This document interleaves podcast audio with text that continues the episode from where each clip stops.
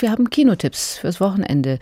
Kino ist ja von allen öffentlichen Räumen vielleicht noch der sicherste, was Corona betrifft. Jedenfalls, solange man keinen Blockbuster auswählt. Kleine Gruppen, viel Platz zum Nachbarn.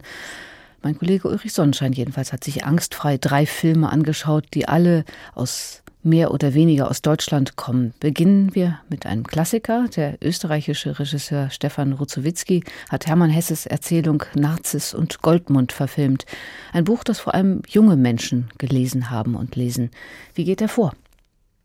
Der Stefan Rosowitzki inszeniert Narziss und Goldmund wie so ein mittelalterliches Allegorienspiel. Er steckt seine Figuren in glaubwürdige Kostüme und geht rein in diese Zeit, in dieses Klosterwesen, wo Narziss und Goldmund aufwachsen. Goldmund als Schüler, Narziss als Hilfslehrer.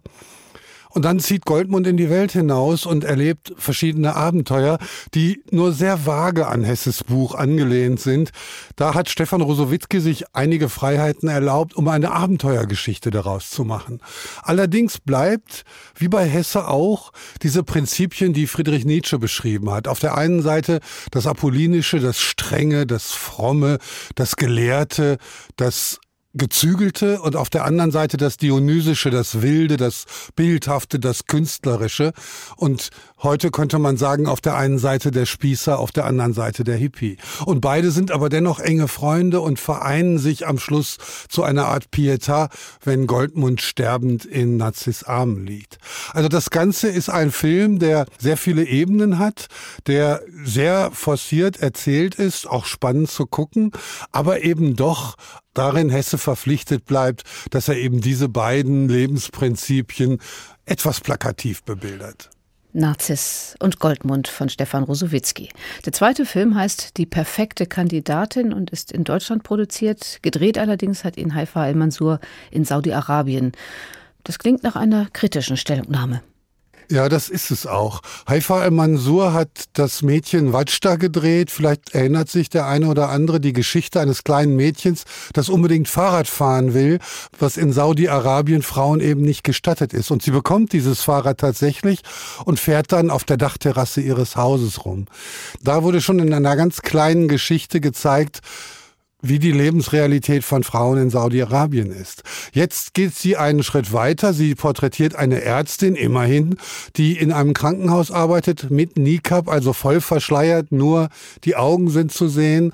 Und die Straße, die zu diesem Krankenhaus führt, ist eine einzige Schlammwüste, sodass man große Schwierigkeiten hat, zumal wenn man krank oder verletzt ist, dieses Krankenhaus zu erreichen. Wie es der Zufall so will, gerät sie auf der Suche nach irgendwelchen Papieren in ein Büro, wo man sich als Kandidatin für den Gemeinderat aufstellen lassen kann. Und sie überlegt kurz und denkt, bevor ich jetzt jemanden überzeuge, mir diese Straße zu reparieren, kümmere ich mich doch lieber selbst darum. Und sie kandidiert und sie macht Wahlkampf und sie wird sozusagen eine öffentliche Frau. Sie legt den Schleier ab, sie kommt ins Fernsehen, in YouTube, in den Kanälen wird ihre Bild geteilt. Und sie hat ein Anliegen. Dieses Anliegen glaubt man ihr. Und was passiert in dieser patriarchalen Gesellschaft Saudi-Arabiens? Man nimmt ihr den Gegenstand. Die Straße wird asphaltiert und sie hat somit ihr Ziel verloren und wird natürlich auch nicht gewählt. Aber es ist wieder eine Frauengeschichte in einem Land, in dem Frauen weder Gesicht noch Stimme haben der Film Die perfekte Kandidatin von Haifa El-Mansur. Zum Schluss schauen wir mal auf einen Film für junge Menschen. Zu weit weg heißt er und stammt von Sarah Winkenstätte. Worum geht es? In Zu weit weg geht es um den Verlust von Heimat. Sarah Winkenstätte erzählt die Geschichte von zwei Jungen, die sich in der Schule treffen. Der eine ist aus seinem Dorf vertrieben worden, das dem Braunkohletagebau zum Opfer fiel. Alle mussten ausziehen. Er hat mit seiner Familie ein wunderschönes neues Haus bezogen. Dennoch vermisst er sein altes Dorf, seinen alten Fußballverein, seine Freunde.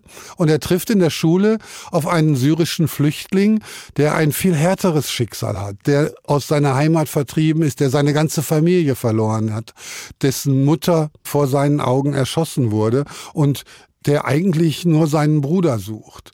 Und die beiden freunden sich an, beide sind neu, beide sind fremd und beide haben so etwas wie ein gemeinsames Schicksal, obwohl sie sehr bald feststellen müssen, dass es da große Unterschiede gibt.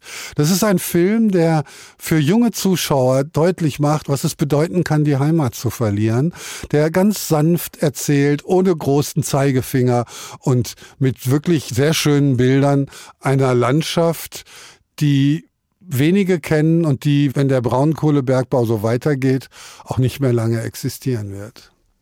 Die Filmtipps von Ulrich Sonnenschein. Zu weit weg von Sarah Winkenstetter hat er vorgestellt und davor die perfekte Kandidatin von Haifa El-Mansur und zu Beginn Nazis und Goldmund von Stefan Rosowitzki. HR2 Kultur. Neu im Kino. Weitere Rezensionen auf hr2.de